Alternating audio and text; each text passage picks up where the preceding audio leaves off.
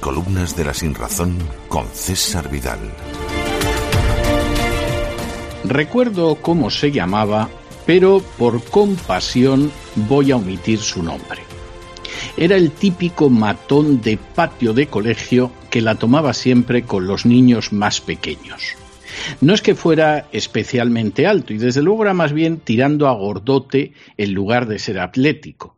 Pero cuando se acercaba y te soltaba un sopapo, por regla general lo único que hacías era quedarte mirándolo sin responder. A mí me tocó también, y cuando solo tenía unos once años, te encuentras con que un tipo de catorce que la toma contigo, pues la verdad te coloca en una situación realmente mala.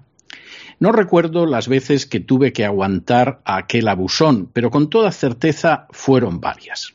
En realidad duraron hasta que un día en televisión, en aquella vieja televisión en blanco y negro, vi una película de boxeo.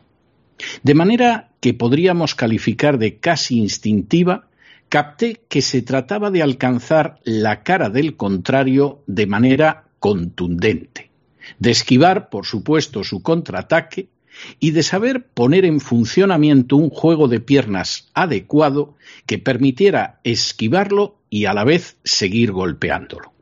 Tampoco era gran cosa, teniendo en cuenta que yo había aprendido a desenfundar con bastante rapidez el revólver viendo películas del oeste. Aquella mañana me encontraba yo apoyado en una ventana que tenía una disposición inclinada y donde yo colocaba los libros para ponerme a estudiar. Fue entonces cuando apareció el bárbaro con sus andares chulescos de siempre.